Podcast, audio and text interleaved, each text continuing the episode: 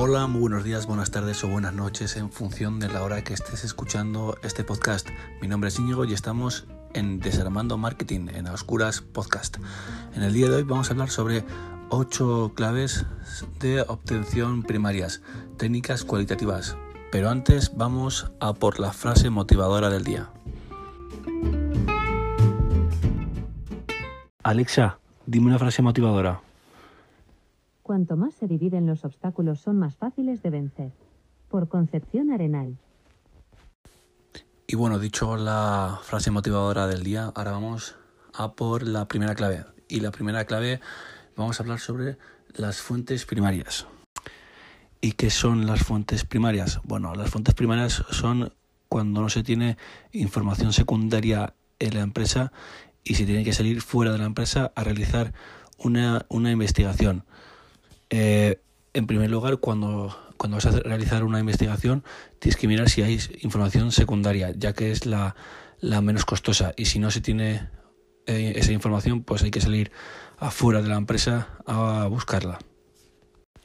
También hay que decir que también se llevan a cabo cuando la información secundaria, es decir, la información que está dentro de la, de la empresa, es insuficiente. Dicho esto, también hay que decir que las fuentes eh, de información primarias pueden ser de dos tipos. En primer lugar, estaríamos hablando sobre las técnicas de información cualitativas. Esto se refiere a, la información relacionada con las opiniones, creencias eh, y otros aspectos de los consumidores.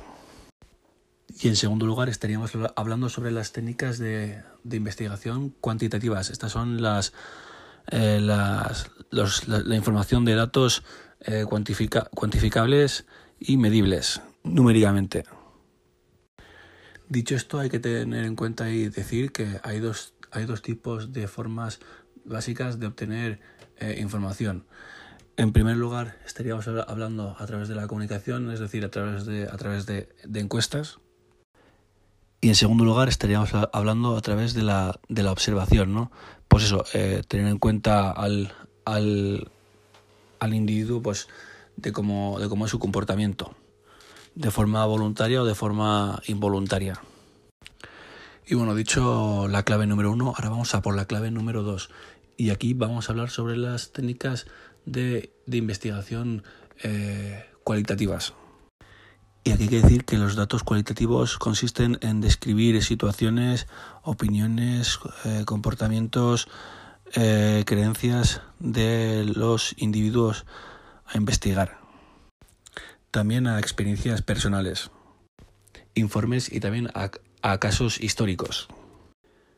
Dicho esto, también hay que decir que gran parte del éxito de las empresas se debe a que cada vez más, pues eso, son capaces de escuchar, eh, y conocer, pues eso, eh, las necesidades del, del, consumidor, ¿no? Y cada vez los consumidores eh, están más exigentes con la marca, con la comunicación y con la publicidad. También hay que decir que, bueno, cada vez la investigación se suele tratar a través de grupos más reducidos de individuos, pues para conocer mejor las necesidades. Dicho esto, ahora vamos a por los puntos de esta clave número 2. Y el primer punto estaríamos hablando sobre las aplicaciones de, de las técnicas de investigación cualitativas. Aquí hay que decir que las técnicas, tanto cualitativas como cuantitativas, eh, son complementarias eh, unas con otras. También hay que decir que con bastante frecuencia las investigaciones comerciales se suelen empezar con las, con las, con las técnicas cualitativas para que el investigador conozca más a fondo eh, las necesidades del, del estudio y poder coger información subjetiva de los individuos. Y luego tras realizar estas técnicas cualitativas, tras eh, detectar la hipótesis, pues eso, a partir de aquí eh, realizar la, la, investigación cuantitativa. En primer lugar, eh, habría que desarrollar una investigación de naturaleza exploratoria. Y esto es tener información previa de un determinado eh, campo en concreto del cual no se tiene información. En segundo lugar, habría que desarrollar eh, una investigación explicativa a partir de, un comportamiento de actitudes, opiniones y creencias. En tercer lugar, habría que evaluar eh, ciertas actitudes de, marketing, también del diseño o también de la eficacia de, publicidad. Aquí hay que decir que, bueno, que el público pues, deberá opinar sobre, sobre esa campaña. En cuarto lugar, estaríamos hablando sobre el desarrollo de nuevos productos o nuevos servicios. Y aquí, bueno, sería pues tener en cuenta la, opinión de los consumidores o los no consumidores. Y en quinto lugar, estaríamos hablando de conocer el, lenguaje de los consumidores, ¿no? Pues para poder adaptar eh, los cuestionarios y realizar pues la, investigación eh, comercial. Y bueno, dicho el punto número uno, ahora vamos a por el punto número dos y aquí vamos a hablar sobre los tipos de técnicas utilizadas en la investigación eh, cualitativa. Y aquí hay que tener que hay dos tipos, ¿no? Las directas, ¿no? Que son las que las que el individuo conoce que se le va a realizar una investigación, como puede ser, pues eso, a través de, reuniones de, grupo y en segundo lugar estaríamos hablando sobre eh, las indirectas. ¿no? Aquí se le oculta la investigación al individuo que, va a ser estudiado. ¿no? Por ejemplo, aquí los, los, tipos de técnicas que se suele realizar suele ser, pues eso, a través de asociar palabras, también de un test de construcción de historias, también de construcción de viñetas y bueno, dicho la clave número 2, ahora vamos a, por la clave número 3. Y aquí vamos a hablar sobre la, entrevista en profundidad. Y aquí hay que decir que es una entrevista personal, eh, no estructurada, en la que persigue de forma individual y donde el entrevistado exprese libremente sus actitudes, sus opiniones o sus creencias. Por supuesto, con un objeto de análisis. También hay que decir que el, entrevistador debe conocer el tema del cual eh, va a realizar la entrevista para no salirse de un guion establecido y que, que a lo mejor vayan, vayan surgiendo eh, otras preguntas. También hay que tener en cuenta que, bueno, que el entrevistador debe crear buen ambiente eh, para que el entrevistado esté, esté cómodo. Bueno, dicho esto, ahora vamos a conocer un poco los tipos de entrevista. En primer lugar estaríamos hablando sobre las entrevistas eh, semi-estructuradas, ¿no? Que estos son, pues bueno, eh, que la entrevista pues, debe, de seguir un guion. También eh, se establece unas pautas específicas para cubrir una serie de temas de, interés. También hay que decir que el orden de las preguntas dependerá del entrevistador ya que dependiendo un poco del orden, pues eso, eh, el entrevistado estará más, más cómodo. Y bueno, y en segundo lugar, estaríamos hablando sobre las entrevistas libres y no dirigidas. Aquí hay que decir que el entrevistador debe dirigir las, las respuestas del, del, individuo hacia las áreas de mayor eh, interés a investigar. También el, también el entrevistador deberá conseguir que el individuo al cual se le realiza la entrevista conteste de, forma más clara a las, a las, a las, a las cuestiones a, investigar sin, sin influir en sus decisiones. Y bueno, dicho esto, ahora vamos a explicar un poco las fases de la entrevista. En primer lugar, estaríamos hablando sobre, el diseño de la investigación.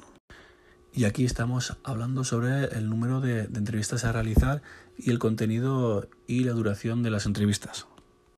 En segundo lugar, vamos a hablar sobre la organización eh, de la entrevista. En tercer lugar, vamos a hablar sobre el funcionamiento de la entrevista y el desarrollo. Y aquí estaríamos hablando sobre el planteamiento de las preguntas y el registro de las respuestas. Y en cuarto lugar, estaríamos hablando sobre el análisis y la interpretación de la información.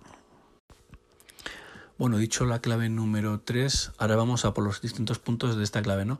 Y el primer punto vamos a hablar sobre eh, las fases de una entrevista en profundidad, eh, preparación de la entrevista. Bueno, dicho esto, hay que, decir que las entrevistas eh, deben tener un objetivo, definido. También eh, una buena guía. También hay que decir que en las entrevistas las preguntas generales se preguntan al principio y las específicas eh, después. También hay que decir que si las, entrevistas son cortas no se deben realizar preguntas largas. Habrá preguntas de contestar sí o no y habrá otras preguntas de, de desarrollo. También, también hay que decir que las entrevistas exploratorias las cuestiones serán poco estructuradas. Y en las eh, entrevistas eh, concluyentes las preguntas deberán ser más concretas. Y bueno, dicho el punto número uno de la clave 3, ahora vamos a por el punto número 2 de la clave número 3 y aquí vamos a hablar sobre el desarrollo de la entrevista. Aquí en primer lugar sería interesante pues eso, eh, realizar una introducción y una presentación donde el que realiza la entrevista pues se presente y explique eh, al individuo la finalidad de la, de la, entrevista y cómo se va a utilizar sus, sus datos. En segundo lugar, estaríamos hablando sobre el desarrollo de la entrevista, ya que que decir que debe trasladar el entrevistador al individuo eh, el objetivo de la investigación a través de las preguntas. También hay que decir que no debe ser demasiado directo, sino que puede realizar preguntas más abiertas y preguntas más cerradas. Las preguntas más abiertas serán pues más de desarrollo y las preguntas cerradas pues más de más relacionadas con opiniones. En tercer lugar, habría que realizar un uso de antecedentes, ¿no? Pues eso, eh, volver un poco a repetir las preguntas pues para profundizar más las respuestas. Y también enlazar unas preguntas con otras, pero con coherencia. En cuarto lugar, se debe evitar las preguntas en el cual eh, el entrevistador espera una, una respuesta concreta del individuo. En quinto lugar, se debe evitar las preguntas con carga emocional. En sexto lugar, eh, las entrevistas pues debe seguir un orden de un, de un inicio, de un desarrollo y de un fin. En sexto lugar, hay que decir que eso, una entrevista pues eh, puede durar entre media hora y dos horas. Y en séptimo lugar, pues hay que decir que la conclusión de la, de la, de la entrevista, ¿no? Pues eso, que el entrevistador dé las gracias al entrevistado y, y así. Y bueno, dicho el punto 2, ahora vamos a por el punto número 3. Y aquí vamos a hablar sobre eh, el análisis y la interpretación. Y en primer lugar habría que decir eh, un análisis individual de cada uno de las entrevistas para conocer, pues eso, la situación eh, de, cada, de cada entrevistado, sus, sus circunstancias, sus comportamientos, sus comentarios en cada momento, intereses y preocupaciones de cada uno de, los entrevistados. Y en segundo lugar, habría que hablar sobre el análisis eh, simultáneo de todas las entrevistas realizadas. Y aquí habría que ver, pues eso, eh, los distintos temas de la entrevista, comentar si el planteamiento ha sido tanto negativo como positivo. También ver los temas que se han excluido o los, que no se le ha dado importancia. También el origen de las ideas que han ido surgiendo eh, durante la entrevista. Y bueno, en tercer lugar habría que hablar sobre la, forma de, participación de los, de los individuos, ¿no? De cómo han participado, de cómo han colaborado y ver también un poco los, eh, sus cambios de, de, opinión. Y bueno, dicho esto, también hay que tener en cuenta otros puntos de otros puntos para tener en cuenta, ¿no? Que aquí también hay que decir que las entrevistas eh, sería recomendable que no fuesen mayor a dos horas. También hay que tener en cuenta el nivel cultural y el nivel de edad a nivel de edad, pues eso, tener en cuenta que la gente joven y la gente mayor son más propensas a, a realizar entrevistas. Y a nivel cultural, pues también hay que decir que cuanto más bajo es el nivel cultural, pues más difícil es de realizar las entrevistas. También hay que decir que la forma de, de decir las preguntas del entrevistador al, al, individuo pueden influir un poco en las, en las, en las respuestas. Bueno, Dicho la clave número 3, ahora vamos a por la clave número 4. Y aquí vamos a hablar sobre las reuniones eh, de grupo o las dinámicas de grupo. Bueno, y esto consiste en, en juntar a, a, personas para que hablen o debatan sobre, sobre un tema sugerido con objeto de sugerir ideas sobre un producto o un servicio, de encontrar un problema o una solución. Y esta reunión será dirigido pues por el moderador, donde marcarán unas pautas. En las reuniones se debe conocer las personas que van a participar en ella, el moderador y el lugar donde va a ser realizada la, la reunión grupal. Bueno, dicho un poco la definición, ahora vamos un poco a por las, las fases fundamentales. Y bueno, en primer lugar, habría que hablar sobre eh, la planificación y el diseño de la, de la investigación. Aquí hay que decir que bueno, que hay un acuerdo el cual pues eso, el cliente nos diga cuál es el objetivo y la finalidad y, y ver un poco también la duración de, de, las reuniones. En segundo lugar, habría que ver un poco la formación de grupos, ¿no?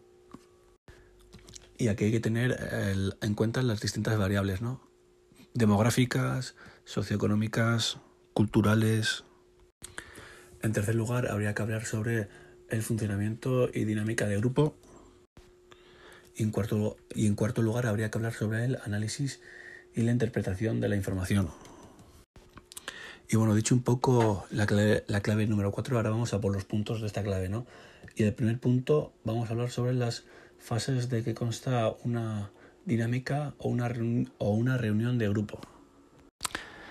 En primer lugar, habría que hablar sobre antes de la reunión, ¿no? Pues eh, aquí habría que organizar un poco eh, la, dinámica de grupo, la reunión, ver las personas que van a participar, que sea eh, una, una, dinámica con distintas variables, que, que sea dinámica, que el, el moderador eh, haga, haga, sentirse partícipe a todos los participantes. Eh, también debe conseguir de que ninguna persona destaque más que, que, otra y que el grupo pues tiene que ser entre 7 y 15 personas. También hay que decir que bueno que antes de realizar la, la dinámica de grupo pues eso eh, a la persona que vaya a participar pues se le, se le explique un poco el objetivo y una vez que acepte si acepta pues se le manda la invitación pues con el lugar de, de donde, de donde se va a realizar la, la, la dinámica. El 2 estaríamos hablando sobre el desarrollo de la reunión o dinámica de grupo.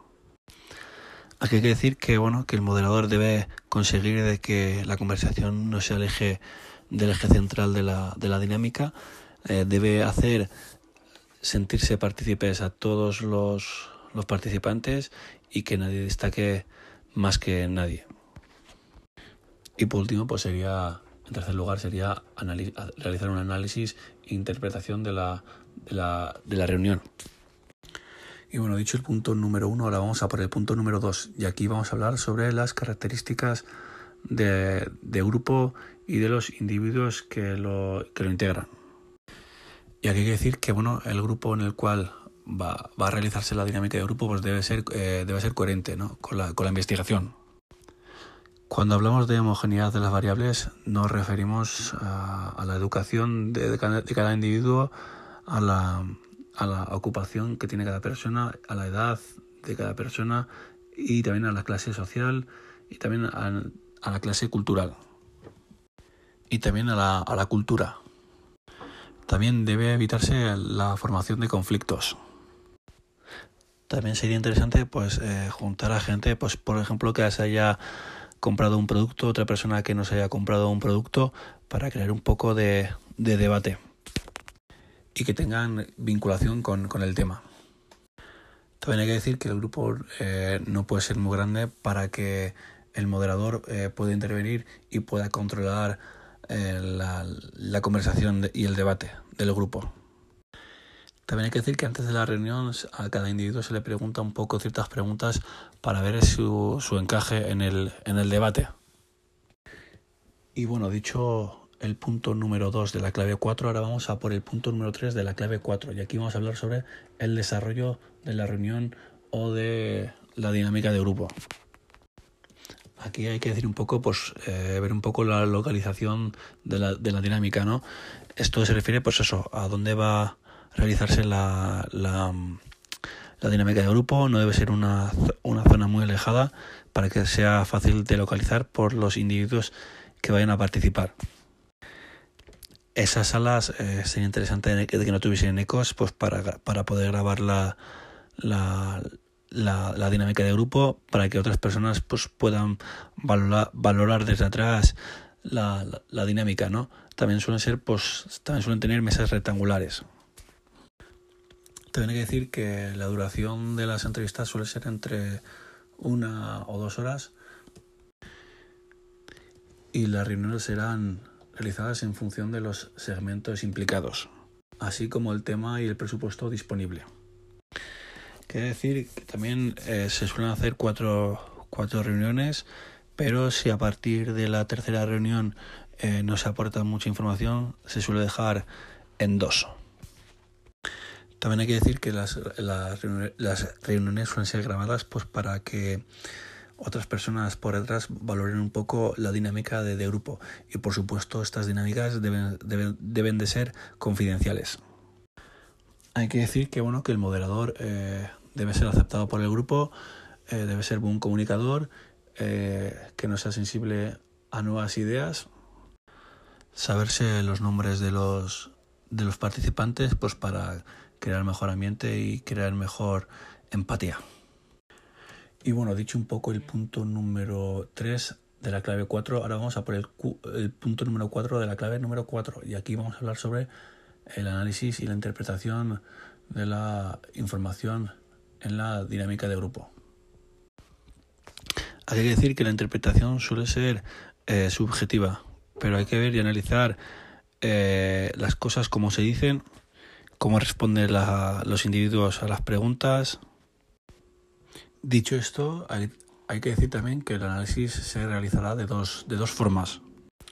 En primer lugar, habría que hablar sobre el análisis de, la, de cada una de las reuniones y dinámicas eh, realizadas.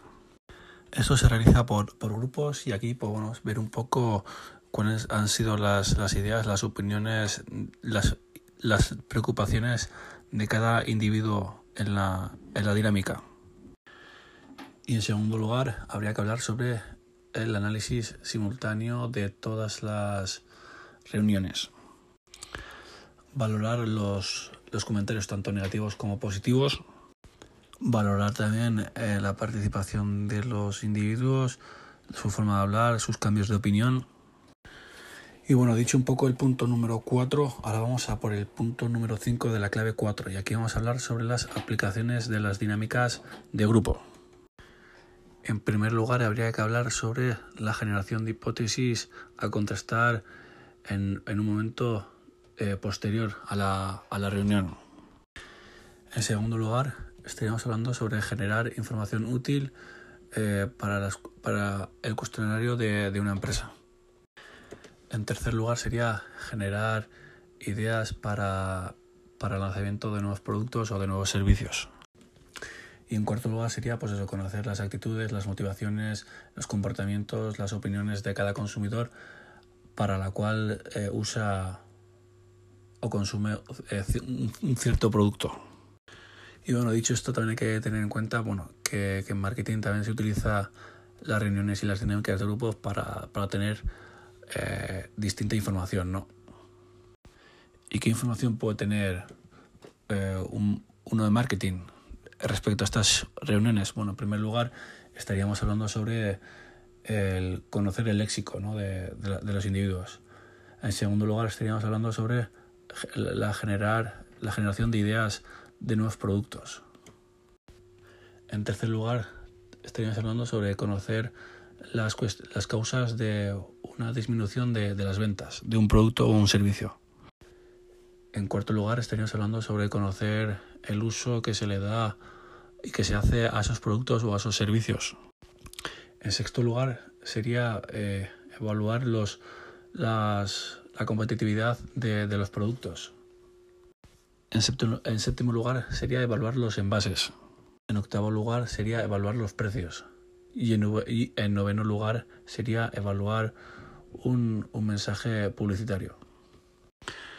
Y bueno, dicho esto, dicho el punto número 5, ahora vamos a por el punto número 6 de la clave número 4. Y aquí vamos a hablar sobre los puntos fuertes y puntos débiles de las dinámicas de grupo. Bueno, y aquí hay que decir que, bueno, las dinámicas, eh, lo bueno que tiene que son, que son, que son rápidas, ¿no? Que, bueno, que duran entre 2 y 3 horas y que esto, eso permite realizar varias dinámicas en, en poco tiempo. Las, las dinámicas también son, son flexibles, ¿no? Hay que decir que, bueno, que el moderador es flexible a las, a las nuevas dificultades que, que puedan surgir. También hay que decir que las dinámicas son puntos de sinergia, ¿no? De, de que unas personas se autoalimentan con otras. También en las dinámicas de grupo suele, suele haber mayor libertad porque los grupos suelen ser más, más reducidos. Y bueno, dicho la clave número 4, ahora vamos a por la clave número 5 y aquí vamos a hablar sobre las técnicas proyectivas. Y esto es un conjunto de, de técnicas dirigidas para conocer el porqué del comportamiento, presentándole unos estímulos imprecisos.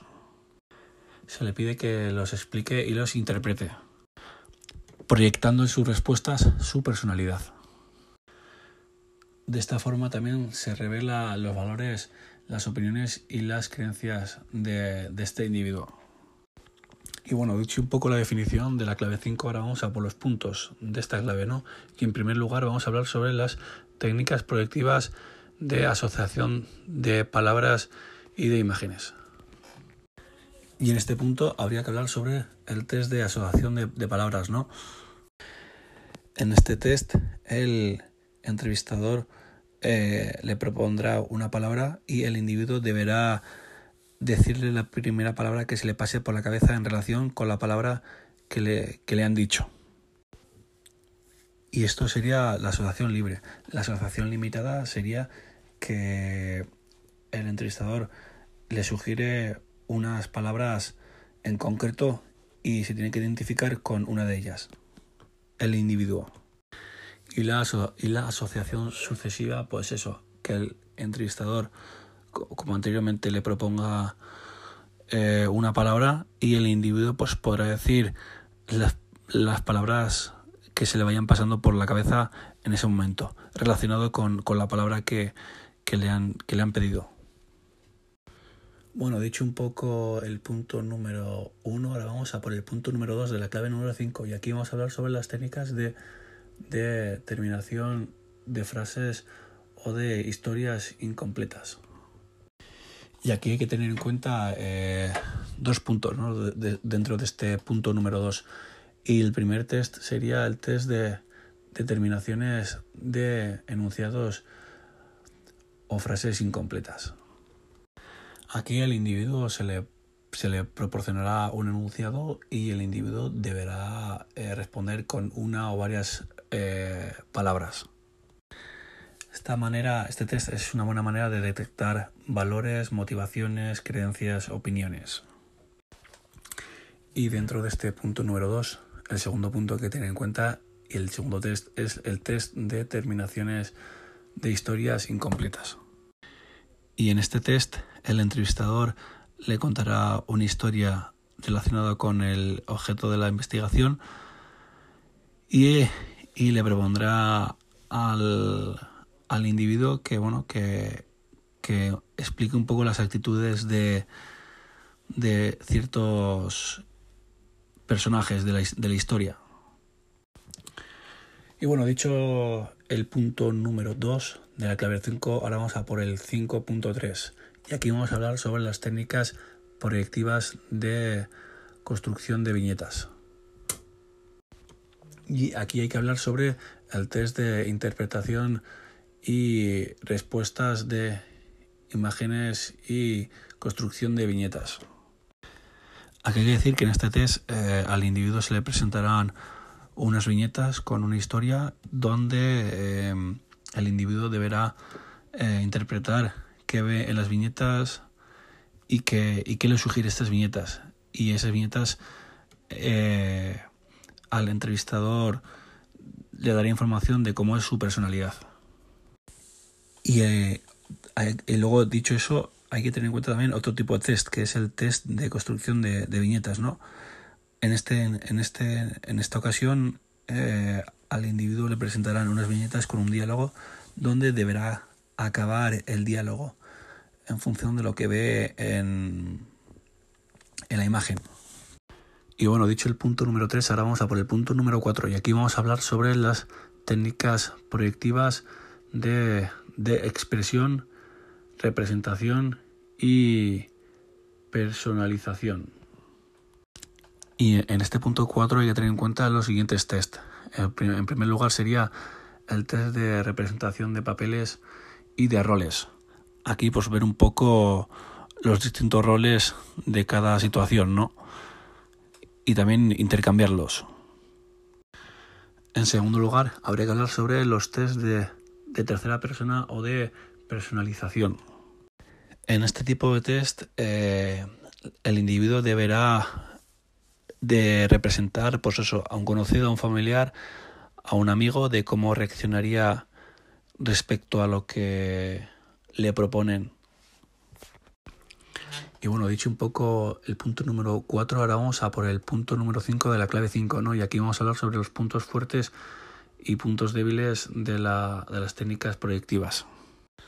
Bueno, en estas técnicas eh, no se realizan cuestionarios, sino se realizan eh, mediante imágenes pues, para que sea algo dinámico y algo rápido.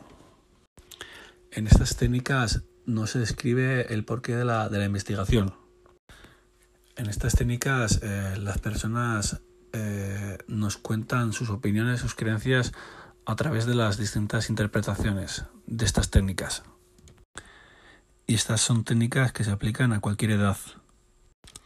Y bueno, he dicho la clave número 5, ahora vamos a por, la, a por la clave número 6 y aquí vamos a hablar sobre las técnicas de creatividad. Y aquí hay que decir que bueno, eh, se centran en procesos intensivos de creatividad, de ideas diferentes.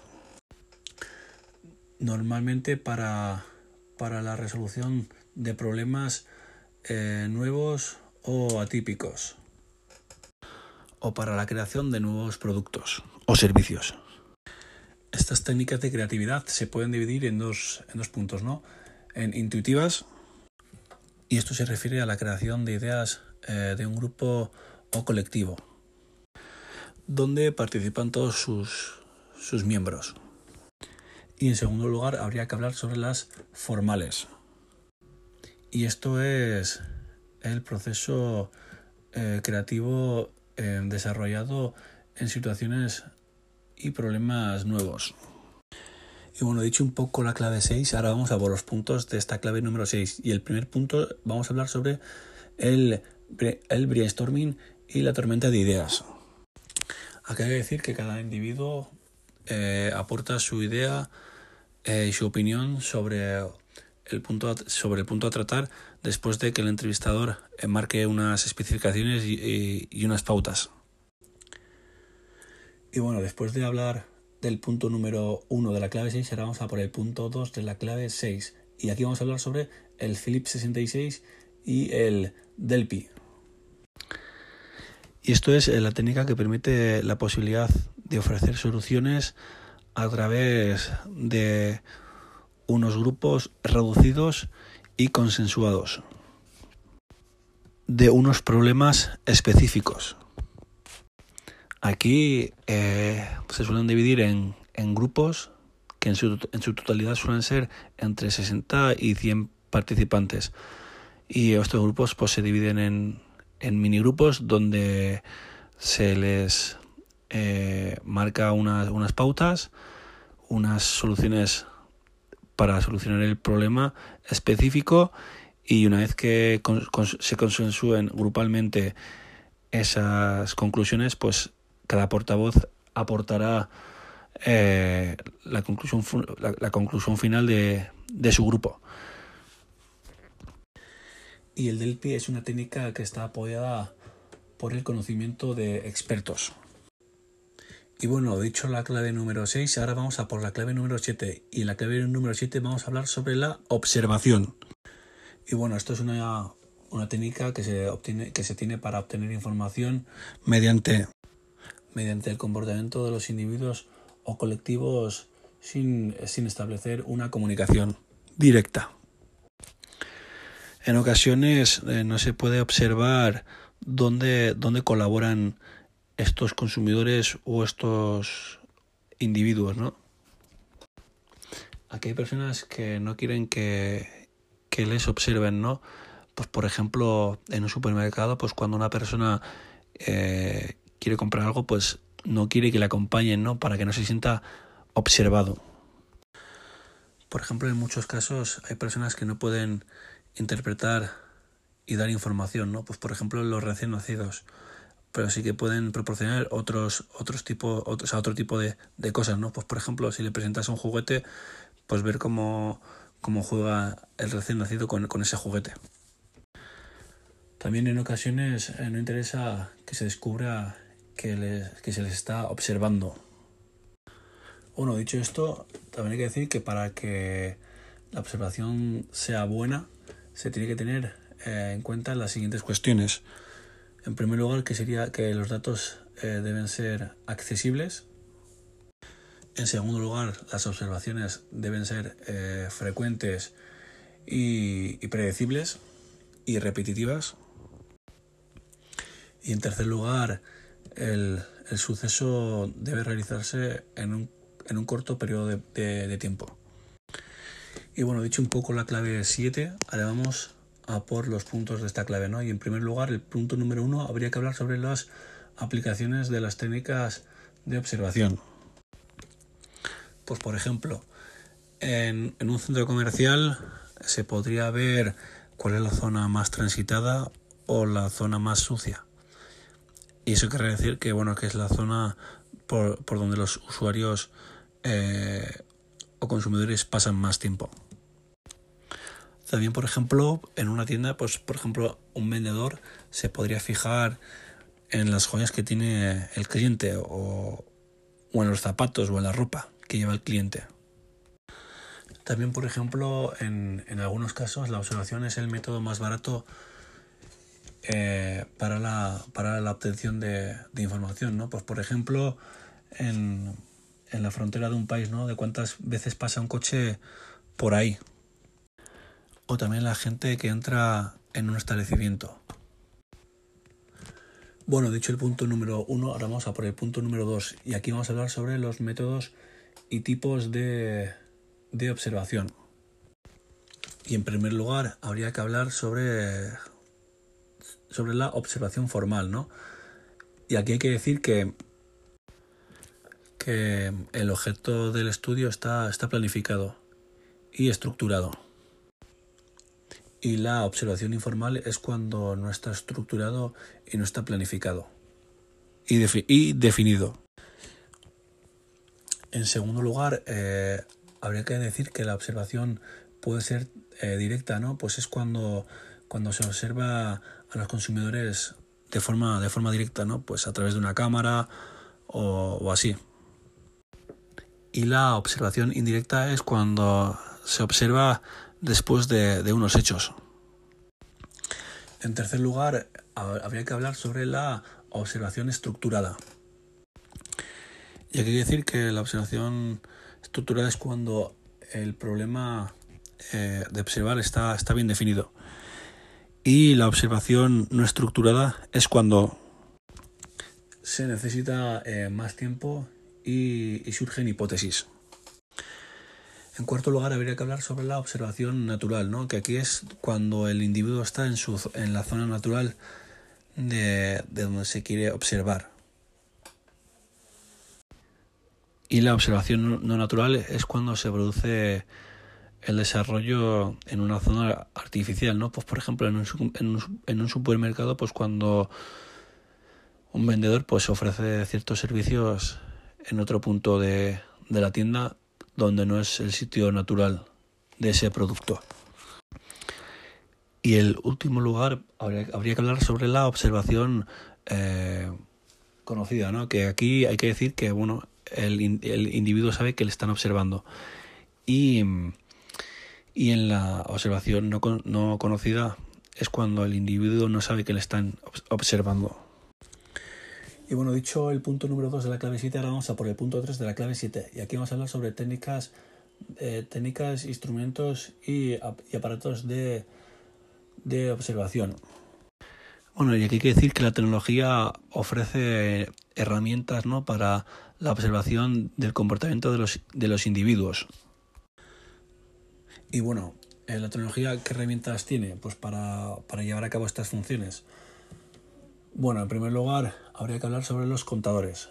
En segundo lugar, habría que hablar sobre los tacómetros. En tercer lugar, habría que hablar sobre los pupilímetros. En cuarto lugar, habría que hablar sobre los audímetros.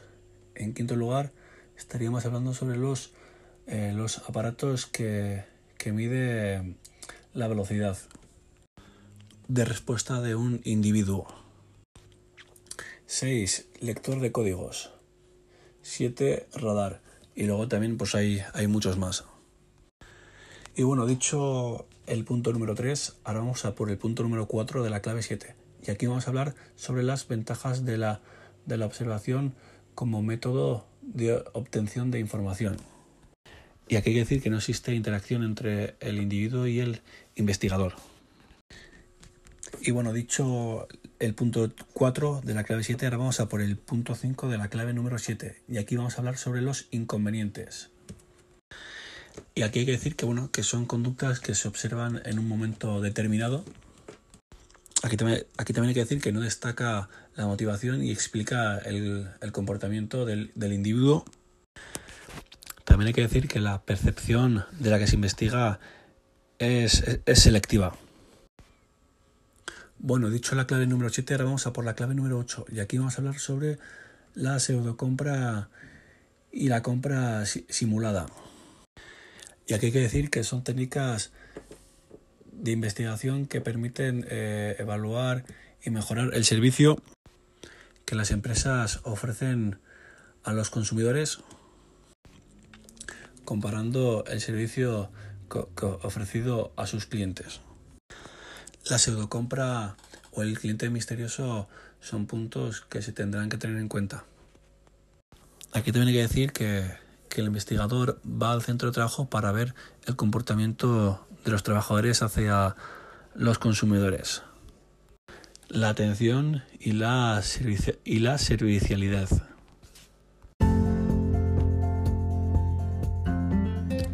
Y bueno, aquí acaba este episodio de hoy, este capítulo. Espero que te haya parecido interesante. Lo, he intentado resumir lo máximo posible. Si has llegado hasta aquí, pues eso, agradecerte que, hayas llegado hasta aquí. Y nada, si crees que a alguien le puede interesar, pues te invito a que, a que se lo compartas. Y nada, pues como siempre, dejaré en la caja de descripción mis redes sociales, pues para que me conozcáis un poco más, quién soy yo y eso. Y ahora sí, nos vemos en el siguiente episodio. Deu.